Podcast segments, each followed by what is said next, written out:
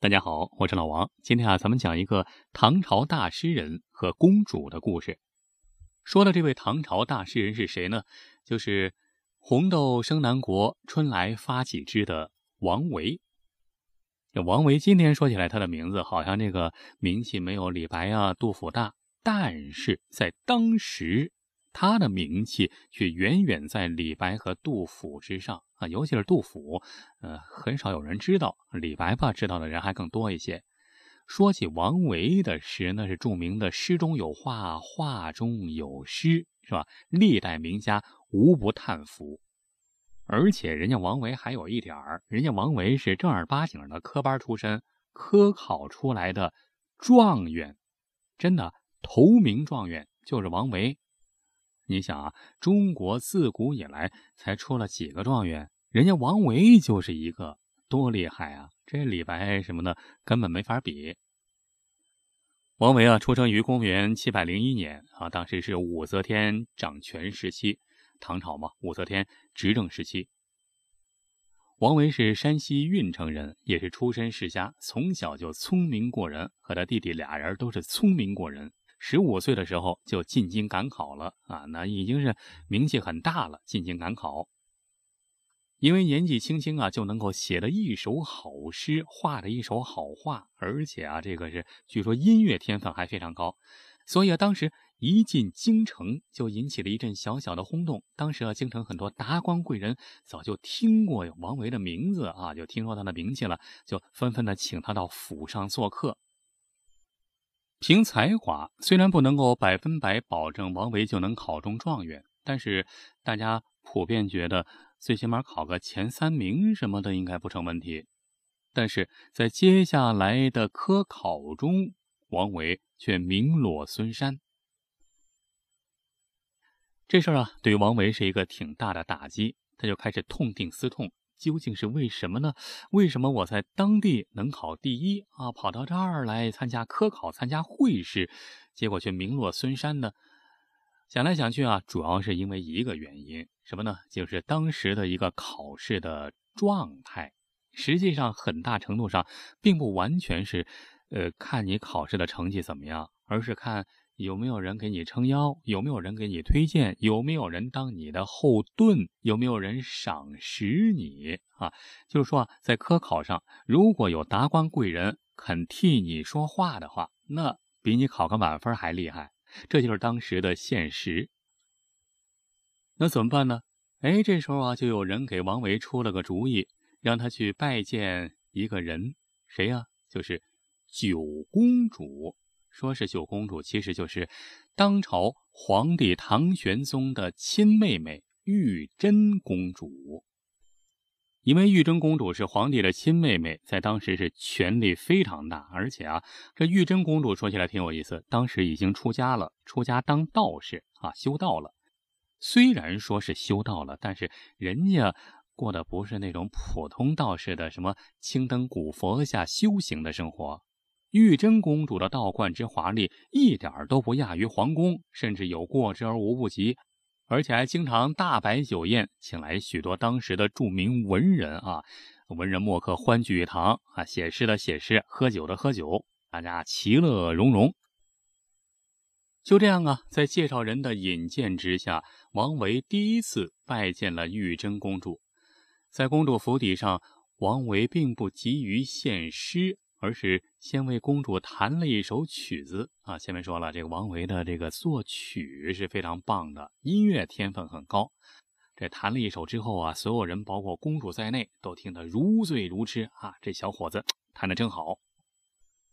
然后这时候呢，介绍人趁机插话说：“这小伙子不错吧？啊，长得也不错，你看是吧？啊，不仅琴弹得好，诗写得更好。”这话一说，王维趁机献上自己的诗作啊，以前就写过好多诗啊，就献于公主，请公主品鉴。公主看了之后赞不绝口啊，这些诗是你写的，我以前读过好多遍儿，我还以为，哎呀，是是谁写的呢？没想到你这么年轻啊，是你写的，真不错。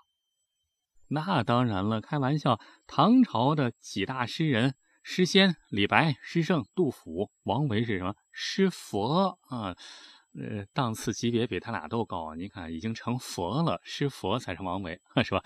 啊，这就不多说了。总之啊，公主看了王维的诗是大为赞赏啊，当即表示有机会一定要推荐，必须得推荐这么有才的人，是吧？他要是科考再考不上的话，那简直没天理了。于是就直接给负责科考的主考，那就递过话过去了。这公主说话了，谁敢不听啊？尤其是跟皇帝关系那么近的公主，别人的话不听，她的话得听啊。于是顺顺当当，第二年，王维就高中头名状元。你看，这有人跟没人呢，真不一样，是吧？就算是你有天大的才华。也得有人，也得有伯乐啊，否则的话，你千里马，你万里马，你也不行。就与此同时啊，当时还传出了一种说法，说什么呢？说王维和玉贞公主俩人，呃，就有那种不清不楚的关系了。这说的有鼻子有眼儿，因为当时啊，王维，你看小鲜肉一个，是吧？才十八九岁，长得也不错，而且特别有才华，是吧？谁都喜欢，那是人见人爱，花见花开，车见车爆胎。别说大姑娘了，小媳妇儿也喜欢。当时玉贞公主是已经三十岁了，三十多岁，用现在话说是熟女啊。人家虽然说名义上是出家当道士，但是唐朝公主当道士，唐朝皇家女子当女道士，那是有传统的。包括李武则天还当过尼姑呢，那管用吗？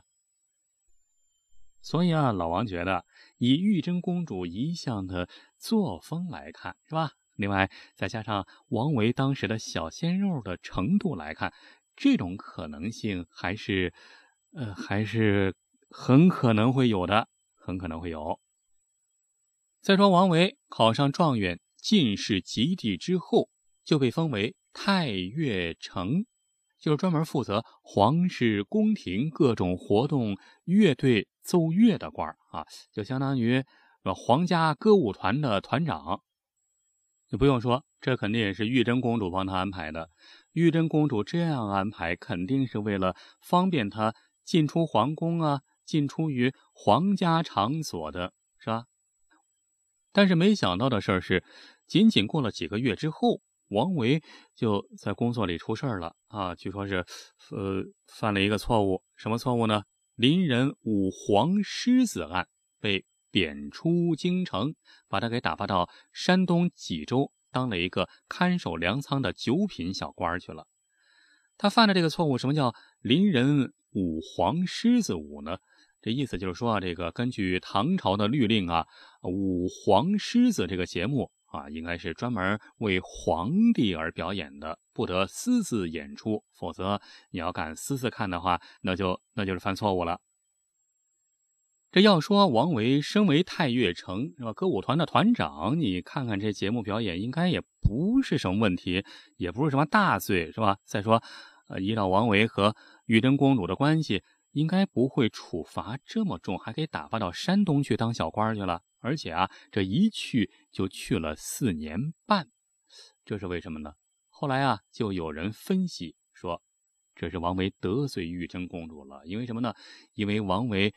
刚结婚了啊，背着这个玉贞公主，就是说没经过玉贞公主同意，私自娶了老婆。于是玉贞公主很生气，后果很严重，就找个借口把她给贬到穷乡僻壤之处去劳动改造去了。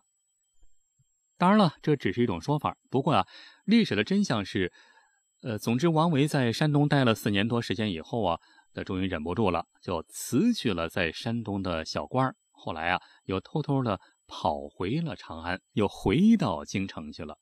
但是他在长安待了七八年，也没有再当什么官至于这段时间里，他有没有在和玉贞公主有联系，估计这种可能性啊，应该，应该肯定有。